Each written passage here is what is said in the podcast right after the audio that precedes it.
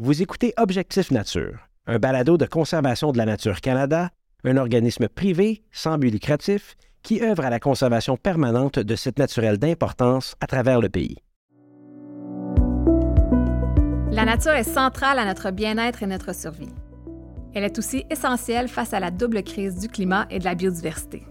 Les scientifiques du monde entier s'entendent sur un même constat. Il faut revoir notre relation avec la nature. Mais comment y arriver? Je suis Catherine Monticone, biologiste pour Conservation de la Nature Canada depuis une quinzaine d'années. Avec Objectif Nature, on part à la rencontre de ceux et celles qui réalisent au Québec des actions concrètes pour protéger, restaurer et aménager de façon durable la nature au sud du 49e parallèle. Premières Nations, communautés autochtones, écologistes, agriculteurs, intervenants forestiers, décideurs, on a tous un rôle clé à jouer afin de trouver et de mettre en œuvre des solutions face aux enjeux de société à l'échelle locale, régionale et provinciale. Bonne écoute! Lors du dernier épisode, nous avons pu noter l'importance des acteurs du milieu forestier pour la santé de la nature. Un de nos invités, Pierre Barry, nous mentionnait à quel point la cohérence entre le travail des propriétaires de l'eau boisée et les prises de décision des instances municipales étaient cruciales pour favoriser la conservation de la nature. Les municipalités ont un rôle essentiel dans l'aménagement du territoire pour répondre aux défis sociétaux et prioriser la nature. J'ai même un collègue qui partage la réflexion que si l'aménagement du territoire était centré sur la santé de la nature, nous n'aurions pas besoin de créer des aires protégées, d'avoir ces lois et ces règlements pour éviter sa destruction. Pour en discuter davantage, nous avons deux invités avec nous. Notre première invitée est Mélanie Lelièvre directrice générale depuis 2007 chez Corridor Appalachien, un organisme de conservation actif depuis plus de 20 ans dans la région naturelle des Montagnes Vertes en Estrie. Corridor Appalachien joue un rôle de leadership au Québec, notamment en matière de connectivité écologique, d'écologie routière et d'aménagement durable du territoire. Bonjour Mélanie. Bonjour Catherine. Notre deuxième invité est Stéphane Boyer, maire de la ville de Laval. Il est aussi impliqué dans l'Union des municipalités du Québec entre autres à titre de président du caucus des municipalités de la métropole, un regroupement d'environ 70 municipalités de la communauté métropolitaine de Montréal. Bonjour Stéphane. Bonjour. Le leadership des municipalités a été souligné lors de la COP 15. On pense immédiatement à l'engagement à Montréal, la ville de Montréal qui a invité les villes du monde en fait à s'engager dans la protection de la biodiversité. On pense aussi à la communauté métropolitaine de Montréal qui s'est engagée à protéger 30% de son territoire d'ici 2030. D'abord, Prenons le temps d'expliquer pourquoi l'échelon des municipalités est-il fondamental dans la transition écologique et la conservation de la biodiversité. Stéphane, si on commençait par vous. Oui, ben en fait, euh, les villes de plus en plus jouent un rôle euh, proactif et important dans la protection de l'environnement, dans la protection de la biodiversité, pour plein de raisons. Premièrement, euh, les villes, on est souvent le palier de gouvernement qu'on dit le plus proche du citoyen. Donc, on est à échelle plus réduite, mais on est très en contact avec notre population par exemple, à l'échelle d'une ville, hein, une mobilisation citoyenne pour la protection d'un boisé qui est derrière euh, notre maison, c'est des choses qu'on vit régulièrement sur une base euh, quotidienne. Et on est des pays de gouvernement aussi, étant plus petits, on a un bateau qui bouge plus rapidement. On reste des gros bateaux qui ne bougent pas toujours assez vite, mais on est quand même plus euh, rapide d'action que le gouvernement provincial ou fédéral peuvent l'être. Et aussi, je vous dirais, il y a une créativité au niveau des villes. Hein. il y a environ 1000 municipalités au Québec. Et donc, on a tous des façons de voir différents. chaque ville, un peu dans son coin, des fois, va tester des approches, tester des réglementations, va avoir des fois des procès contre des promoteurs. Donc, ça permet une, certaine euh, effervescence euh, au niveau des idées, au niveau des moyens d'action. Puis évidemment, on tient au courant de ce qui se passe dans les autres municipalités, donc on essaie de s'inspirer de ce qui se passe ailleurs, d'éviter les mauvais coups, mais de reproduire les bons coups. Donc, il y a une rapidité avec laquelle les choses évoluent au monde municipal qu'on voit moins à l'échelle provinciale ou même à l'échelle fédérale, euh, qui est plus monolithique. Et ça, ça nous permet, je crois, comme ville, de devenir de plus en plus des acteurs importants au regard de plein d'enjeux de société, dont l'environnement, dont la biodiversité. Il faut rappeler que le niveau municipal, c'est carrément le palier gouvernemental le plus à même d'intervenir au niveau de l'aménagement du territoire. Ils sont vraiment les responsables de l'aménagement du territoire. C'est une évidence qu'ils sont essentiels dans le processus. Puis quand on pense à bâtir des milieux de vie qui sont sobres en carbone et qui ont une empreinte écologique limitée, ça passe par la préservation des écosystèmes, des choix judicieux des usages, la réduction des temps de transport, la densification des noyaux urbains, de la trame urbaine. Et tout ça, ça consiste en de l'aménagement du territoire. Puis ben nous, les organismes de conservation, on se spécialise en écologie, donc on acquiert beaucoup de données sur le territoire, on fait des analyses de connectivité, on récolte des données sur les espèces, sur les forêts rares, tout ça.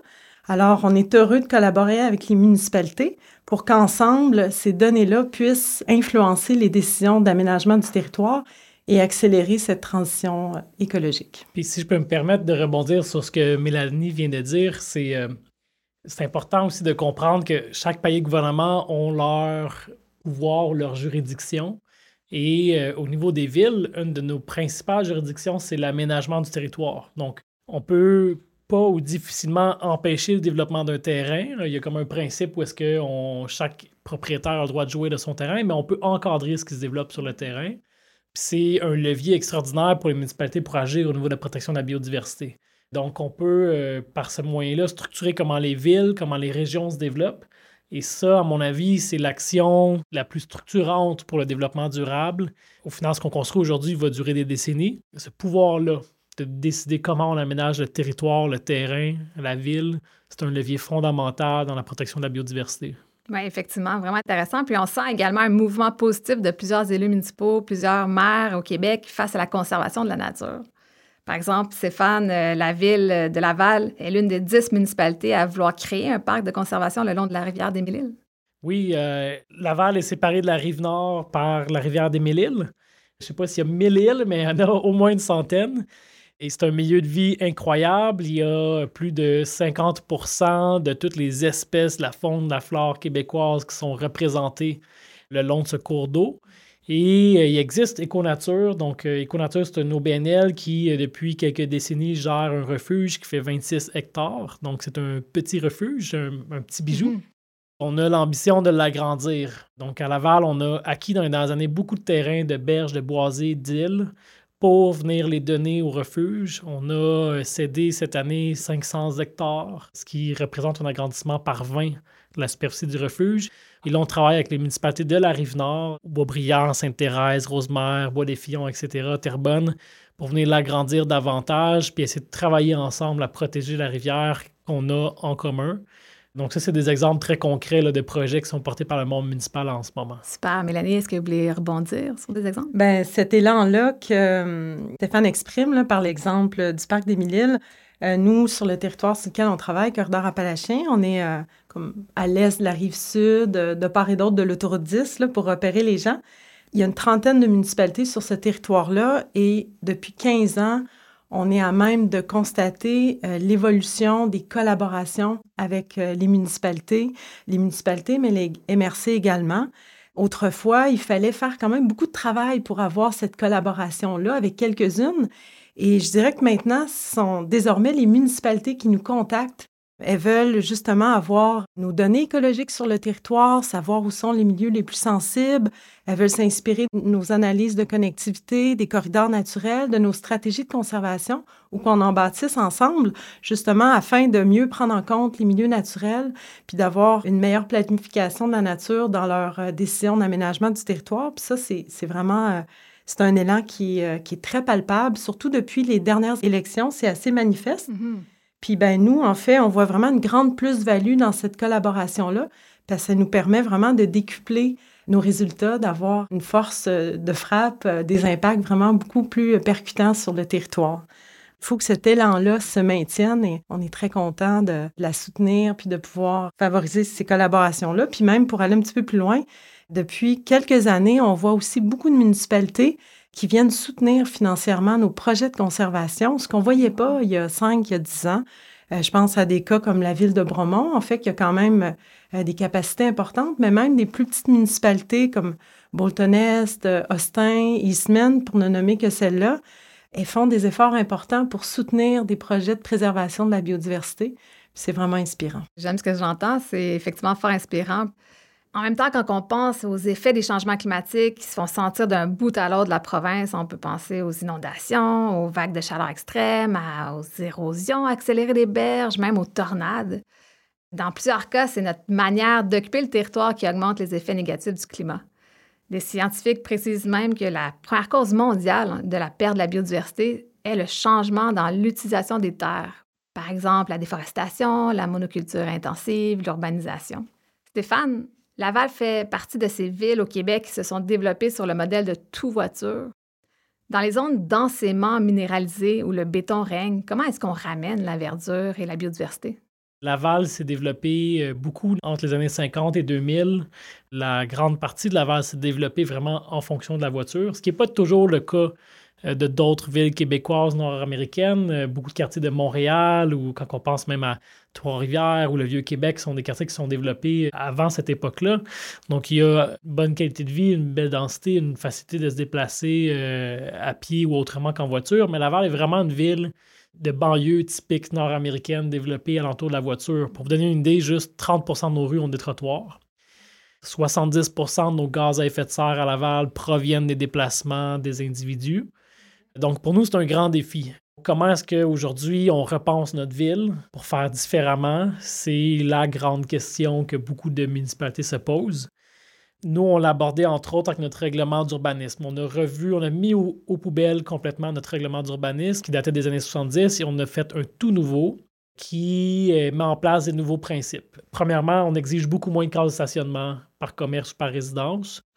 On encourage à faire les stationnements soit en souterrain ou cachés à l'arrière des immeubles. On veut avoir euh, les commerces euh, plus près de la rue pour que ce soit plus agréable de s'y promener. On souhaite aussi avoir plus de mixité dans les quartiers. Autrefois, on séparait les usages. Donc, on avait dans un coin les résidences, dans l'autre coin les usines, dans l'autre coin les centres d'achat. Donc, on devait forcément se déplacer sur des longues distances pour combler tous nos besoins. Donc, on veut construire des quartiers où on peut à la fois habiter, vivre, se divertir, magasiner. Et on met en place aussi différentes exigences à respecter. Par exemple, dès qu'un bâtiment est construit, il doit obligatoirement être équipé pour pouvoir avoir des bornes branchables. On va venir exiger aussi plus de verdure. Donc, systématiquement, à chaque fois qu'un terrain va se construire ou se redévelopper, on exige un minimum de superficie végétale. Donc, ça varie entre 25 à plus de 80% dépendamment du zonage. L'autre élément qui est très important, en fait, c'est la densification des villes. Parce que du territoire, c'est seule chose qu'on ne produit pas en usine. Euh, j'ai toujours Laval, on est 450 000 habitants. Un jour, on sera 500 000. Un jour, on sera 700 000. Mais on va toujours faire 250 km on doit apprendre à être plus de personnes sur un même territoire. Autrefois, on accommodait l'augmentation de la population en coupant des forêts, en dézonant des terres agricoles, mais évidemment, on l'a fait pendant un bout de temps, mais on ne peut pas faire ça à l'infini. Donc, on doit euh, densifier les quartiers. C'est l'orientation que nous prenons à Laval, mais c'est aussi l'orientation que la plupart des villes du Québec ont prise. Donc, c'est sûr que ça vient qu'un changement de mode de vie. Des bungalows, des maisons familiales, il va en avoir de moins en moins. Ceux qui existent aujourd'hui vont continuer d'exister, mais les nouvelles constructions, puis je pense que les gens l'auront remarqué depuis 2012, depuis une, dizaine d'années en fait, on voit beaucoup plus de duplex, de triplex, de tours d'habitation. On essaie de concentrer les habitations aussi euh, près des gares de train, près des métros, le long des grands boulevards, il y a du transport en commun. Et donc tout ça va venir redéfinir le visage de nos villes. On le fait parce que c'est essentiel si on veut garder nos zones agricoles, essentiel si on veut continuer d'avoir des milieux naturels à proximité mais ça vient évidemment avec un changement de culture, un changement de mode de vie. Mm-hmm. Donc, c'est toutes des questions qu'on se pose aujourd'hui pour revoir la façon dont on se développe. Comment s'assurer de créer cet espace de vie heureux tout en favorisant la densification? D'ailleurs, la densification, Mélanie, c'est une solution reconnue pour favoriser justement la conservation de la nature. Effectivement, puis c'est pas juste pour les grandes villes. Stéphane euh, vient de nous partager des exemples vraiment inspirants qui s'appliquent plus en contexte urbain. Mais il en demeure pas moins qu'en milieu plus rural, de villégiature, dans les petites villes, euh, à différents endroits au Québec, les décisions d'aménagement du territoire sur le milieu peuvent avoir aussi des conséquences euh, vraiment très importantes, voire parfois aussi néfastes sur les milieux naturels. Ce qu'on constate que sur le territoire sur lequel on travaille, c'est une tendance à s'étaler malheureusement un peu partout sur le territoire et, et pas très bien. Puis évidemment, euh, si on développe par exemple, si on artificialise trop les berges dans un secteur euh, de nos rivières, des lacs, ben on va venir perturber toute la régulation du système hydrique, puis ça va avoir des conséquences très importantes quand il va y avoir des crues importantes. Quand on prend des, des larges pans de forêt en montagne avec des pentes fortes, avec ce que ça implique d'aménagement, de routes, de services, on vient rompre la connectivité, on vient déranger des, grands habitats d'importance. Puis quand on parle d'espèces fauniques puis de connectivité, il faut comprendre que la première police d'assurance pour la faune, pour s'adapter au changement climatique, c'est de leur permettre de se déplacer librement sur le territoire. Mm-hmm. Alors, quand on pose des gestes en aménagement du territoire qui rompent cette connectivité-là, cette capacité-là des espèces à se déplacer sur le territoire, on les empêche de s'adapter au changement climatique. Puis, bien, éventuellement, quand on a un impact sur les populations fauniques, c'est l'ensemble de l'écosystème qui s'en ressent. Donc, finalement, en fait, l'aménagement du territoire est une clé de voûte euh, pour la préservation des écosystèmes. Et euh, comme Stéphane l'a dit également, la population s'agrandit, mais le territoire, lui, est limité. En quelque sorte, c'est le cœur de l'enjeu, c'est de réaliser à quel point cette ressource-là est limitée, puis elle est précieuse, puis on ne doit plus la gaspiller. On doit vraiment cesser cette dynamique-là, puis réaliser que le territoire, c'est une ressource qui est précieuse, qu'il faut valoriser. Et voilà. Mélanie, d'ailleurs, vous euh, croyez qu'il faut accorder davantage d'importance à l'écologie routière dans l'aménagement du territoire? D'abord, qu'est-ce que l'écologie routière et comment est-ce qu'on la met en œuvre? Donc, l'écologie routière, c'est une science qui regroupe plusieurs disciplines qui étudie les interactions entre les routes puis les écosystèmes qu'elles traversent et qui propose des pistes de solutions afin d'éviter ou de diminuer les impacts euh, des routes sur la nature. Et ça vise également à rendre les routes plus sécuritaires pour les usagers en retirant évidemment les animaux de la route. On peut penser à des exemples classiques d'écologie routière au Québec, comme ce qui s'est fait sur euh, la route 175 il y a une douzaine d'années, donc au nord de Québec, vers le Saguenay. Donc, quand il y a eu le réaménagement complet de la route 175, ils ont intégré une série de passages euh, fauniques pour la petite, la moyenne et la grande faune, couplés avec des clôtures pour faire converger les espèces fauniques vers euh, les passages.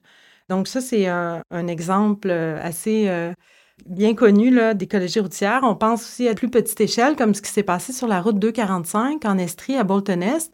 Il y avait une grande concentration de collisions avec des tortues. Ils ont réalisé qu'il y avait un ponceau qui était désuet. Et quand ils ont planifié la réfection de ce secteur-là, ils ont pris en compte euh, les recommandations qu'on leur a faites et ils ont aménagé un ponceau pour euh, le passage de la faune aquatique. En fait, cette route-là scindait en deux un grand milieu humide et euh, ils ont également aménagé un ponceau à sec, un passage à sec pour les amphibiens, les reptiles, avec des clôtures, ce qui fait qu'aujourd'hui, il y a 99 des, collisions avec les espèces qui ont disparu de ce tronçon-là. Fait que l'écologie routière, c'est une piste de solution qui est vraiment puissante, qu'on devrait déployer. Puis pourquoi c'est si important? C'est parce que bien que les routes occupent relativement une petite surface euh, du territoire, à l'échelle de la planète, on estime qu'environ 1 du territoire est occupé par des routes. Mais tout de même, on estime que les routes font partie des principaux problèmes dans les écosystèmes à cause de l'effet de lisière, le fait qu'elles constituent une barrière également au déplacement, la mortalité euh, faunique qu'on voit également sur les routes. Donc, c'est important, premièrement, de limiter le plus possible la construction de nouvelles routes. Il faut également concevoir différemment les routes quand c'est nécessaire d'en aménager. Donc, concevoir différemment, ça veut dire de mieux prendre en compte le milieu dans lequel on installe ces routes-là pour tenir compte des habitats fauniques, d'aménager justement en amont des passages pour la faune. Par exemple, la plupart des nouvelles routes, autoroutes qui se construisent au Québec intègrent des notions d'écologie routière. On pense au prolongement de la 410 en Estrie ou de la nouvelle autoroute 85 dans le Témiscouata. Et on peut également optimiser des routes existantes qui sont reconnues comme étant problématiques sur la faune. Par exemple, l'autoroute 10 dans les montagnes vertes, le constat été fait depuis un certain temps que c'est l'obstacle majeur au déplacement de la faune sur le territoire. Donc, même si on crée des grandes aires protégées, il y a le Parc national du Montfort, son agrandissement, tous les efforts des groupes de conservation depuis 20 ans qui ont réussi à protéger ensemble 8 du territoire, ce qui n'est pas rien. Mais tant qu'on a cette barrière-là, il y a quelque chose sur lequel il faut travailler. Parce que si on ne permet pas aux espèces de se déplacer, on rompt certains processus, puis on les empêche euh, de répondre à leurs besoins, de se déplacer. Donc, en fait, c'est que la route a été aménagée sans vraiment prendre en compte l'habitat dans lequel il est implanté. Donc, mais il y a, la bonne nouvelle, c'est qu'il y a des solutions qui existent à cet égard-là. Puis euh, quand on prend en compte en amont ou qu'on fait ces ajustements-là sur les infrastructures routières, bien, on vient vraiment décupler tous les autres efforts qui sont faits dans les autres sphères, en aménagement du territoire, en création d'aires protégées. Ça a été démontré aussi qu'à long terme, euh, il y a vraiment des bénéfices économiques importants. Donc, ça coûterait moins cher à long terme de vraiment miser sur cette solution d'écologie routière. Bien, bâtir quelque chose de très durable, c'est toujours plus économique au bout du compte. Il y a diverses études qui démontrent que chaque dollar investi en adaptation, en plus des vies qui sont préservées, permet d'éviter en moyenne 13 à 15 dollars en dommages directs. C'est pas rien. Si je reviens au volet de l'écologie routière, il faut savoir que chaque collision avec un orignal sur une autoroute coûte quelque part entre 50 000 et 100 000 dollars à la société. Chaque collision.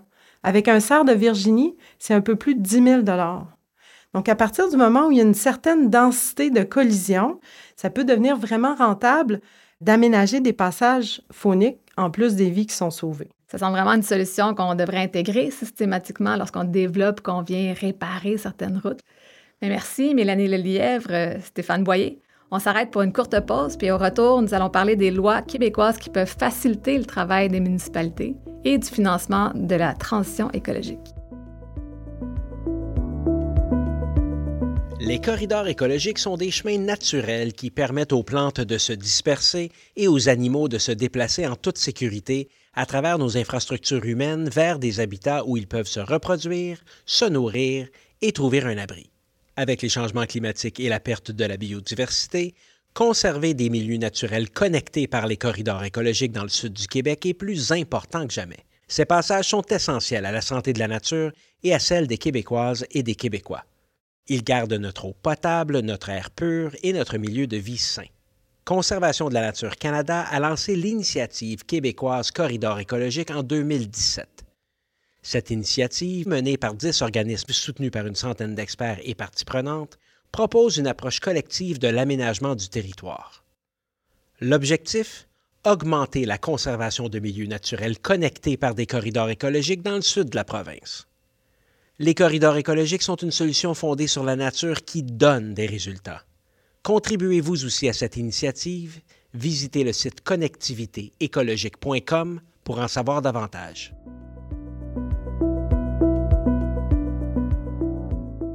Juste avant la pause, on discutait du rôle central de l'aménagement du territoire dans la conservation de la nature avec nos invités Stéphane Boyer, maire de la ville de Laval, et Mélanie Lelièvre, directrice générale chez Corridor Appalaché. Ça bouge au Québec côté stratégie d'aménagement du territoire et de la réforme de certaines lois. Louise Gratton nous mentionnait dans le second épisode du balado à quel point elle a de l'espoir dans la nouvelle politique nationale de l'architecture et de l'aménagement du territoire qui va servir de cadre de référence au développement du territoire pour toutes les municipalités du Québec. Stéphane, qu'est-ce que vous en pensez? Ben, en fait, oui, euh, on doit mieux encadrer la manière dont nos villes se développent, dont on aménage le territoire. On doit le faire pour l'environnement, on doit le faire pour la qualité de vie aussi euh, de nos citoyens dans nos villes. Les municipalités, on a un pouvoir euh, justement en termes d'aménagement, donc on ne peut pas empêcher quelqu'un de développer son terrain, mais on peut encadrer le développement. Donc, on n'a pas les pouvoirs légaux du gouvernement du Québec ou du gouvernement du Canada de créer des lois, mais on peut encadrer le développement. Et euh, il y a aussi des réformes euh, réglementaires, législatives, légales que nous demandons euh, au gouvernement du Québec en ce moment. J'en ai deux en tête. Un, c'est le droit de préemption. Donc ça, ce que ça veut dire, c'est que on peut vouloir, par exemple, protéger une berge ou un boisé, mais encore, faut-il réussir à l'acheter parce que d'en être propriétaire comme municipalité, c'est la meilleure manière de protéger un territoire. Le droit de préemption, ce que ça nous donne, c'est un peu un droit de premier refus. Donc, on peut venir identifier un terrain et dire Moi, ce boisé-là, là, moi, je veux en être propriétaire le jour qu'il va être en vente. Et avec le droit de préemption, c'est que légalement, le vendeur doit notifier la municipalité puis lui dire Hey, mon terrain est en vente, euh, Mélanie m'a fait une offre d'achat dessus pour 10 millions. Et à ce moment-là, la ville peut dire parfait, je l'achète à la place de Mélanie au prix qui avait été convenu, ou dire finalement, c'est plus une priorité ou j'ai pas l'argent, je passe mon tour, puis laisser Mélanie l'acheter. L'autre grand pouvoir qu'on demande, c'est de réformer la loi sur l'expropriation. Ça, c'est un immense enjeu pour les municipalités en termes de protection du territoire parce que, en ce moment, Quand une ville exproprie un propriétaire d'un terrain pour en faire un parc ou tout autre usage public, on ne paye pas juste le prix du terrain, la valeur du terrain. On peut même être forcé par les tribunaux de payer tout le profit potentiel futur que la personne aurait fait sur son terrain. Donc aujourd'hui, si on a par exemple euh, un boisé qu'on souhaite protéger, la ville dit je t'exproprie, je veux l'acheter pour en faire un parc ou un domaine public. En général, ce qui se passe, c'est que le propriétaire traîne la ville devant les tribunaux et dit Moi, là, j'avais prévu faire une tour à logement, 200 unités qui m'aurait rapporté euh, un million par année pendant 40 ans. Fait que dans le fond, euh, moi, je demande 40 millions de compensation à la ville. Et en ce moment, c'est ça que les tribunaux accordent. Donc, ça fait peser un poids financier démesuré aux municipalités, impossible à financer pour les, villes. Et donc, ce qu'on demande, c'est le pouvoir d'exproprier, mais d'exproprier à la valeur réelle du terrain sans inclure, sans considérer de profit potentiel. J'ajouterais qu'on est dans une période qui est vraiment enthousiasmante parce que c'est une occasion majeure et très rare qu'on puisse revoir de fond en comble le cadre. Il faut dire les attentes sont grandes. Quand on lit le projet de GATT, c'est vraiment inspirant. Les OGAT, c'est quoi? C'est les orientations gouvernementales en matière d'aménagement du territoire. Il fallait vraiment mettre ces orientations-là à jour. Elles dataient de 1994, donc tenir compte du contexte environnemental actuel puis des nouvelles connaissances. La première orientation dit assurer la résilience des communautés par le renforcement de l'adaptation au changement climatique. Et la deuxième orientation, c'est assurer la conservation des écosystèmes et miser sur une meilleure gestion de l'eau, des ressources en eau. Alors, on voit que ces grandes préoccupations-là d'adaptation au changement climatique puis de préservation de la nature sont vraiment prioritaires dans les nouveaux axes d'aménagement du territoire. C'est vraiment encourageant. Puis cet arrimage-là entre euh, le niveau municipal, puis les paliers supérieurs de gouvernement provincial, national, c'est essentiel qu'il se fasse parce qu'on s'est engagé collectivement à protéger 30 du territoire, mais il faut que les municipalités qui gèrent l'aménagement du territoire emboîtent elles aussi le pas. Il y en a déjà plusieurs qui l'ont fait, notamment Montréal a pris un leadership avec l'engagement de Montréal. Plusieurs grandes villes, une dizaine de grandes villes du Québec ont emboîté le pas, mais il faut vraiment mettre les municipalités à contribution dans cet effort-là parce que sinon, on n'y arrivera pas. Fait qu'on est dans une période charnière, puis les municipalités sont partie prenante de l'objectif euh, du 30% de la biodiversité. Effectivement, est-ce qu'il semble avoir plein d'idées pour venir préserver la nature, mais est-ce que vous avez les moyens de vos ambitions, Stéphane? Non, ça c'est la réponse courte. Un des grands défis pour les municipalités, c'est que les revenus des villes n'augmentent pas aussi rapidement que l'inflation ou que les revenus du gouvernement du Québec ou du Canada. Souvent, quand on dit que les municipalités augmentent leur compte de taxes de 3% en fait, on réduit le taux de taxation. Donc, autrefois, dans les premières années où j'étais élu, le taux de taxation, c'était 1 pour chaque 100 de valeur de l'immeuble. Ce taux-là est rendu à 70 sous à Laval en fait, c'est que les immeubles prennent de la valeur et nous, on diminue notre taux de taxation pour contrebalancer cet effet-là. Nous sommes le seul palier à faire ça. Le gouvernement du Québec diminue pas son taux de TPS, TVQ ou son taux d'imposition avec la croissance de la population ou avec l'effet de l'inflation. Ce qui fait que les revenus municipaux augmentent en moyenne de 2, 3, 4% annuellement, alors que les revenus provinciaux ou fédéraux dans la dernière année ont augmenté jusqu'à des 20% donc, on n'a pas les mêmes moyens financiers, donc on est beaucoup plus limité. On finance 58% des infrastructures du Québec, mais avec 8% des revenus euh, gouvernementaux. Donc, ça, c'est un gros défi, mais il y a aussi des solutions, il y a des alternatives. À mon avis, l'éco-fiscalité. C'est quelque chose que nous commençons à parler davantage dans le monde municipal. Laval, on a mis en place euh, deux nouvelles mesures d'éco-fiscalité cette année. L'une qui va venir taxer les grandes surfaces de stationnement des centres d'achat dans le centre-ville et l'autre qui vient taxer le chauffage au mazout. Donc, l'idée, c'est de dire, nous, comme municipalité, on paye pour planter des arbres, pour réduire des îlots de chaleur, pour réduire les surverses. Ça, c'est quand il pleut euh, l'été. On a de l'eau qui ruisselle dans nos égouts puis qu'on doit délaisser dans la rivière parce que nos usines ne sont pas capables de tout traiter suffisamment rapidement. Donc, collectivement, on paye pour euh, contrebalancer ces effets néfastes-là sur l'environnement. Et donc, le changement de paradigme qu'on est venu faire, c'est plutôt que de faire payer par tout le monde, on vient le faire payer par ceux qui l'écrivent. Donc, on vient créer une taxe pour les centres d'achat qui ont des, des grandes surfaces de stationnement qui créent les survesses ou qui créent les eaux de chaleur. Même chose pour euh, le chauffage au mazout. Une maison qui chauffe au mazout pollue 100 fois plus et met 100 fois plus de gaz à effet de serre que si elle chauffe à l'électricité. Donc, on est venu mettre une taxe de 100 par année par logement qui chauffe au mazout et avec ça, on finance une subvention pour accélérer la conversion. Au final, c'est d'avoir la carotte et le bâton. C'est de dire, tu peux continuer de chauffer au mazout puis payer une taxe ou tu peux faire la conversion vers l'électricité puis on va te subventionner pour faire le changement. Mélanie, les projets de conservation sont souvent ambitieux. Hein. Comment est-ce qu'on arrive à les financer euh, selon vos projets? Ben, c'est une excellente question. Puis il y a tellement d'angles, de ramifications possibles autour de, cette thématique-là. Euh, c'est sûr que si on reste dans l'approche, dans la pensée qu'on doit compenser tous les propriétaires de milieux naturels, euh, dès qu'on zone conservation ou qu'on limite d'une certaine façon le développement optimal, l'usage commercial le plus rentable sur une propriété. On aura beau demander des sommes très importantes, la collectivité ne sera pas capable d'assumer l'ensemble des coûts que représente une telle approche. C'est pour ça qu'il faut que le gouvernement donne différents moyens, des nouveaux outils aux municipalités pour leur permettre d'intervenir de façon plus judicieuse pour qu'il y ait cette cohérence-là entre les grands objectifs nationaux, provinciaux de protection de la biodiversité, puisque les municipalités ont la capacité puis ce qu'elles peuvent déployer comme, comme outil euh, sur le territoire. Comme Stéphane l'expliquait bien, c'est toute la question des enjeux financiers puis d'éco-fiscalité, tu sais. On l'entend, les villes nous le partagent, les municipalités avec lesquelles on travaille. C'est une évidence, mais c'est ça, c'est que pour boucler leur budget, elles sont principalement tributaires des revenus liés aux taxes, et quand il y a des enjeux, il y a la possibilité d'augmenter le compte de taxes, mais sinon, euh, une voie qui est souvent prise, c'est celle de générer des nouveaux revenus. Donc, on développe le territoire, avoir des nouveaux droits de mutation, de nouvelles taxes foncières. Fait que cet état de fait-là condamne certaines municipalités dans ce dilemme-là de la protection de la nature puis du développement du territoire. Donc, ça nous met dans une dynamique qui, est contre-productive à l'égard de la protection de la nature. Puis, il faut trouver des façons de se sortir de cette dynamique-là. Puis, c'est justement par des mesures d'éco-fiscalité. Stéphane faisait référence à celle en application à, à Laval, mais c'est dans cette approche-là d'éco-fiscalité qu'on va pouvoir à la fois réduire, limiter certaines actions qui sont néfastes pour l'environnement, puis encourager euh, des mesures qui sont vraiment plus innovantes.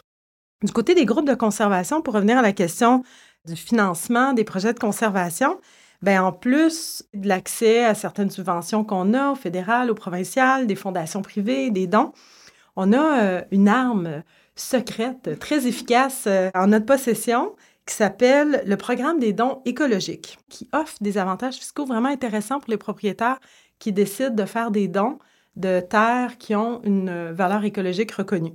Puis, euh, juste pour vous dire, là, dans les montagnes vertes, la vaste majorité des projets de conservation qui se déploient se font par le biais du programme de dons écologiques. Donc, des propriétaires donnent leur terrain, donnent une servitude, ou des fois, c'est un mix des deux, c'est-à-dire on peut en partie acheter euh, un terrain, puis le propriétaire va faire don également d'une partie de la valeur de son terrain. Donc, ça fait vraiment un levier puissant pour générer des nouveaux projets de conservation. Ça, c'est rendu possible par tout le travail de terrain qu'on fait d'approcher les propriétaires, la sensibilisation, des communications. Puis, euh, juste pour vous donner une idée de grandeur, dans l'année qui s'amorce au sein de notre organisation Corridor Appalachiens avec nos membres affiliés, dans la planification des projets cette année, il y a plus de 4 millions de dollars en valeur de dons de terrain qui sont dans la planification. 4 millions. Oui. Hmm. Alors, si on couple bien nos efforts des groupes, des organismes de conservation à celles des municipalités, bien, on peut vraiment décupler nos efforts puis accélérer les gains en matière de protection de l'environnement. Sans oublier le rôle des propriétaires euh, qui, décident de faire ce don-là pour la nature. Une chose qui est particulière, euh, c'est quand on achète une voiture usagée, qu'on achète une maison, on va faire une inspection. Quand on achète un grand terrain vacant, un écrin de nature, il n'y a rien qui nous oblige d'une certaine façon à faire une inspection. Et ça, je trouve que c'est quelque chose qui est vraiment une lacune qu'il faudrait changer au Québec. En fait, quand on acquiert un milieu naturel, euh, les gens devraient savoir, y a-t-il un milieu humide? Y a-t-il la présence d'espèces menacées? Est-ce qu'on a un écosystème forestier exceptionnel? Pour justement pouvoir adapter le rêve des propriétaires avec la réalité de ce qui se retrouve sur ces terrains-là. Puis, euh, je pense que tant qu'on ne mettra pas quelque chose comme ça en place, on va se retrouver avec cette tension-là du conflit d'usage, avec euh, le rêve de certains qui se confrontent à la réalité, puis des contraintes physiques et naturelles sur Mhm. un territoire. Effectivement. Avant de terminer, le citoyen qui veut s'engager et favoriser un aménagement du territoire qui priorise la nature, on lui suggère quoi? Aujourd'hui, il n'y a pas personne qui remet en question l'idée de protéger un boisé, un milieu naturel, un milieu humide. La question, c'est beaucoup comment on y arrive. Les municipalités, souvent, ont les ambitions de protéger de nos jours ces milieux-là, mais n'ont pas toujours les pouvoirs ou les finances pour le faire. J'ai envie d'inviter les citoyens, exigeons de nos gouvernements justement d'avoir ces pouvoirs-là à l'échelle locale. Si vous êtes propriétaire d'un terrain, regardez des fois l'option d'un don écologique si c'est des terrains qui sont intéressants à protéger pour le bien public. Et j'ai aussi envie de dire, je pense qu'on doit se parler. Des fois, euh, la ville ne comprend pas euh, la position du promoteur, le promoteur ne comprend pas l'intérêt de la ville. Il faut qu'on partage une vision du territoire que l'on souhaite protéger pour ensuite arrimer toutes les actions dans la même direction, parce que sinon, on va faire du surplace.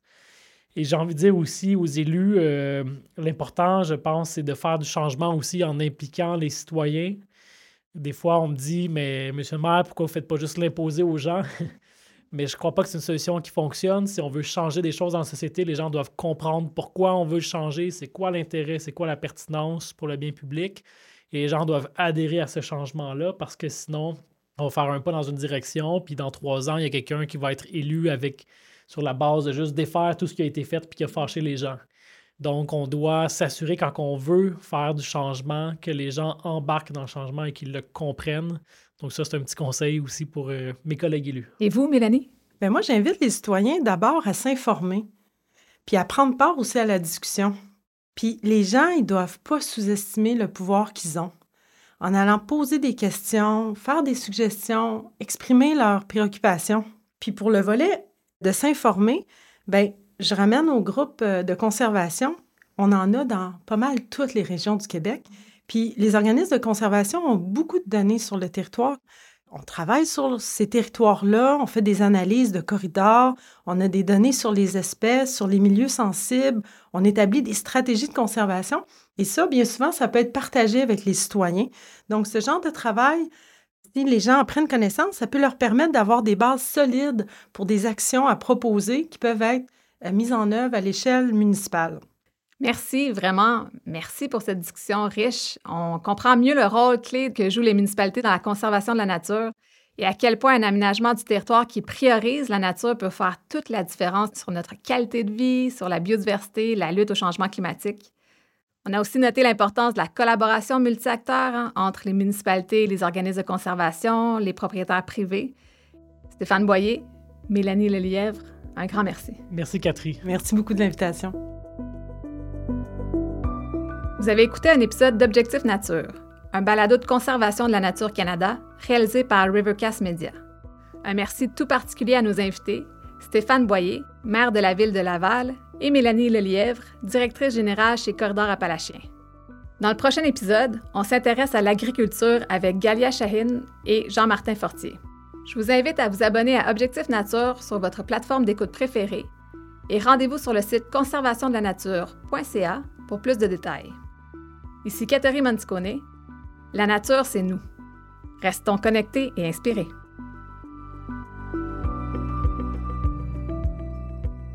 Objectif Nature est réalisé dans le cadre de l'initiative québécoise Corridor écologique et bénéficie d'aides financières provenant principalement du gouvernement du Québec, tirées du programme Action Climat Québec dans le cadre du Plan pour une économie verte 2030 et du gouvernement du Canada agissant par l'entremise du ministère fédéral de l'Environnement et du Changement climatique.